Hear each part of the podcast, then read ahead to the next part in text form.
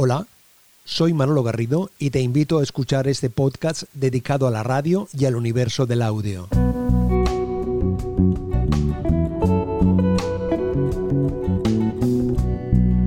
A mí me gusta mucho la radio como elemento que te abre puertas y ventanas. Además, no hay imagen, con lo cual lo que te explican te lo tienen que explicar muy bien para que entre. Y hay programas que lo hacen de una manera brutal.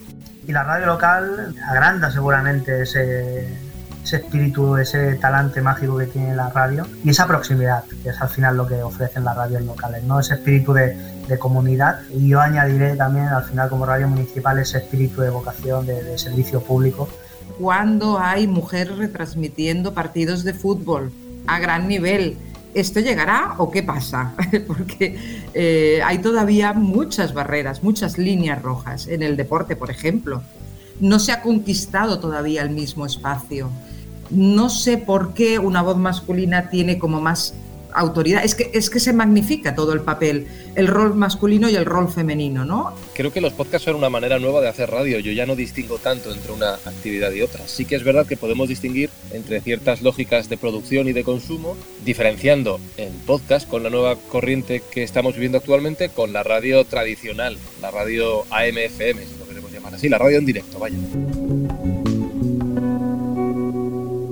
Trozos de vida, trozos de radio. Son opiniones de Valeria Carmona, oyente de radio y de podcast, y Manuel Crespo, director del Prat Radio, Monse Hidalgo, periodista radiofónica, y Francisco Izuzquiza, creador de podcast.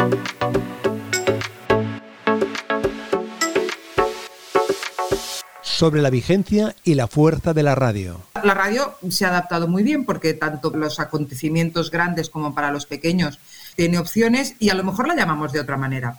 Y la radio ha evolucionado y está evolucionando. Yo creo que se han perdido algunos ejercicios, el sintonizar emisoras, el buscar, a ver qué encuentro, esto se ha perdido, pero la necesidad de contenidos no. Y la radio local agranda seguramente ese, ese espíritu, ese talante mágico que tiene la radio, sobre todo en una sociedad que estamos ¿no? eh, acostumbrados a, estar llenos de pantallas y de imágenes, pues a partir cómo la radio aguanta, ¿no? siendo capaz de a través del audio, del sonido, de crear esas imágenes mentales y esa, y esa magia que tiene en medio y esa proximidad, que es al final lo que ofrecen las radios locales, ¿no? Ese espíritu de, de comunidad y yo añadiré también al final como radio municipal ese espíritu de vocación de, de, servicio público. La radio en directo es muy interesante, no sé, además ha, ha, habido momentos como muy bonitos y a la vez también otros como muy tristes, ¿no?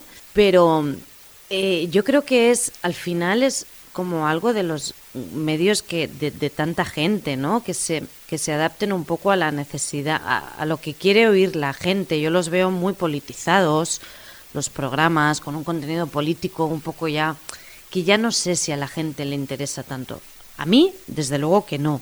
No sé, yo creo que es que adapten los contenidos, pero claro, no olvidemos que al final los medios de comunicación están pagados por ciertos eh, agentes que lo que quieren es que se hable de ciertas cosas, ¿no? Si no salimos de eso, al final eh, irán en un discurso totalmente alejado de lo que la gente quiere oír. No estoy tan seguro de que se esté perdiendo público en los canales de audio en general, y cuando digo canales de audio, meto la radio generalista, meto los podcasts, meto los audiolibros, meto también el consumo de audio mediante Spotify, lo que era la radio musical antes, ¿no? que ahora se hace con estas plataformas. Yo creo que la gente sigue consumiendo audio, lo que pasa es que no lo están haciendo de la forma que se ha venido realizando durante el último siglo. ¿A la radio le sobra información? Pero como a la televisión, ¿eh? O sea, les sobra, les sobra paja y les sobra morralla y les sobra cosas que no interesan y muchas veces dar visibilidad a millones de cosas que se están haciendo de gente que no tiene voz, pero desde gente en la calle a investigadores, o sea, y, y no se les da voz teniendo un, un altavoz tan potente, ¿no? O sea, al final se uniformiza mucho lo que, lo que se retransmite en ambos, en ambos medios porque además están emparejados los grandes, eh, los grandes medios de comunicación. Entonces, a veces sí, o sea, ves que es un, altavoz con un contenido muy marcado y eso pues le quita encanto. Eh, la información como tal, yo creo que también se echa de menos el contenido informativo del seguimiento de las cosas. Hay poco, hay poco reportaje porque esto conlleva tener profesionales trabajando, eh, dedicar más horas y, se busca cosas rápidas, ¿no? De, de, hacer contenidos informativos rápidos. Y la radio creo que le falta un poquito más de innovación, un poquito de salirse de, del informativo, la tertulia, se, han buscado eh, eh, contenedores más grandes y, ahora la revolución de, los audios más cortos, que la gente lo puede escuchar en el metro, que lo pueda escuchar mientras haces otra cosa. Bueno, no sé, eh, creo que falta también fórmulas de entretenimiento más trabajadas. La radio cada vez más audiovisual. Yo creo que es algo positivo en la medida en la que los soportes de comunicación y de consumo actuales se mueven mucho por pantallas, sobre todo para la gente joven. Hay que darles una imagen que puedan seguir, ¿no? Creo que como, que como promoción está bien y creo que como ayuda para la difusión de ciertos contenidos está muy bien también. No podemos negar el éxito de algunos formatos, pues estoy pensando por ejemplo en la vida moderna, que se consume mucho a través de YouTube.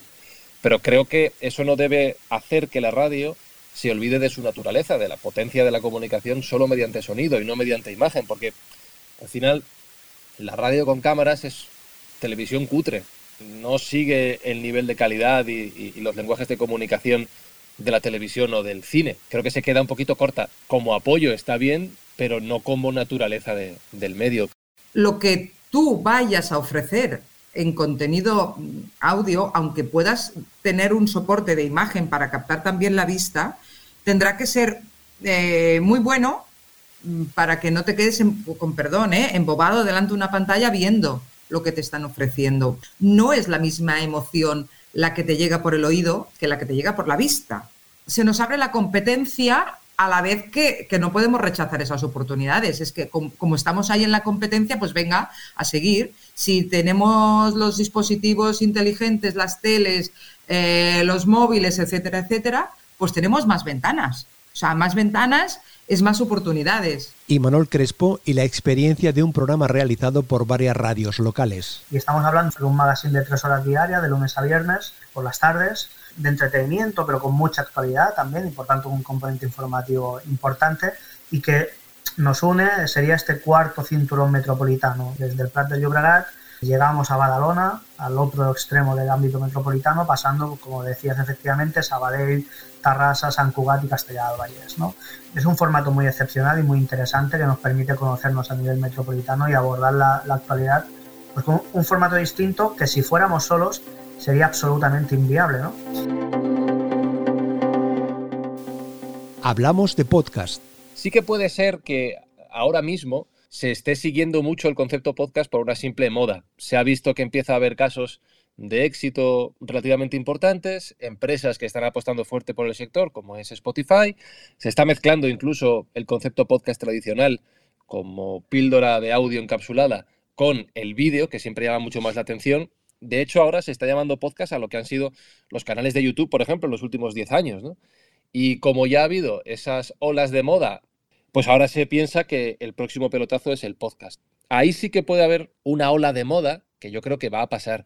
Pero burbuja no lo creo. Y no lo creo sencillamente porque este es un sector que acaba de comenzar su camino como actividad profesional y al que le queda muchísimo por recorrer, tanto en ideas para producción de audio y desde luego lo que queda muchísimo es en, la forma de explotarlo económicamente.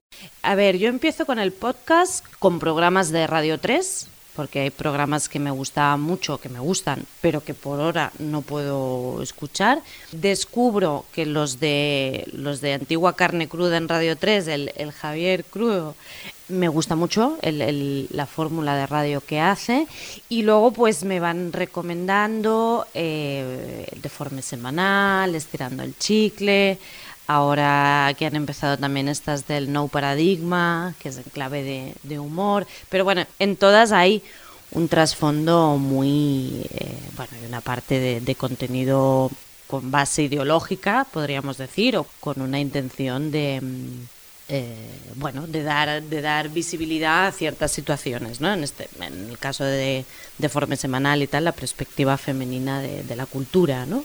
Los podcasts es un formato que a la gente eh, le ha gustado, ha entendido y en el momento en que tú lanzas un producto y el que lo recoge acepta ese juego, pues funciona, porque puede haber otros tipos de formatos y este está funcionando.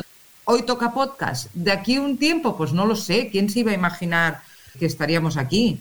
La radio es que o se adapta al día a día, cada día, o, entonces sí que los detractores y los que la, eh, le han puesto fecha de caducidad y demás, se acaba, porque los podcasts es radio, no es una cosa que, que se hace al margen de la radio. La experiencia del Prat Radio, cómo en la radio local se apuesta por una programación con contenidos de calidad. Programas que se distribuyen como podcast con gran éxito. En donde no nos movemos tanto por audiencias, sino que nos movemos por ofrecer un espacio de calidad.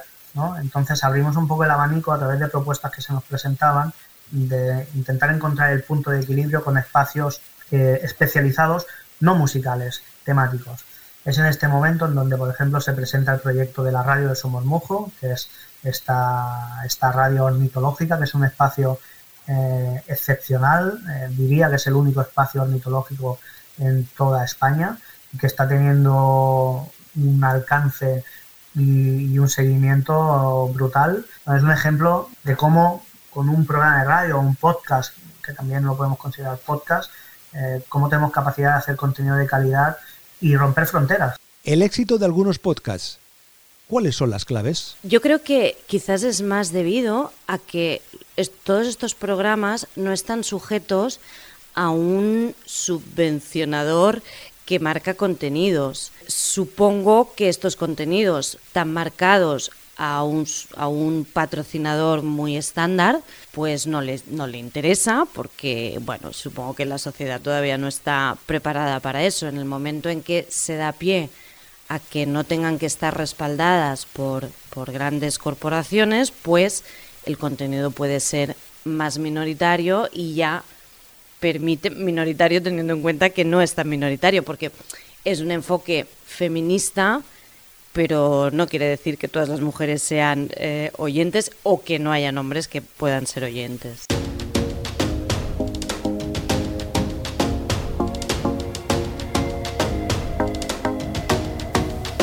Estas han sido las reflexiones y vivencias de Francisco Izuzquiza, creador de podcast, Monse Hidalgo, periodista radiofónica, y Manuel Crespo, director del Prat Radio, y Valeria Carbona, oyente de radio y de podcast. Gracias por su participación y gracias a ti por el interés. Nos encontramos pronto por aquí, hablando y escuchando. Trozos de vida, trozos de radio. Manolo Garrido, un placer acompañarte.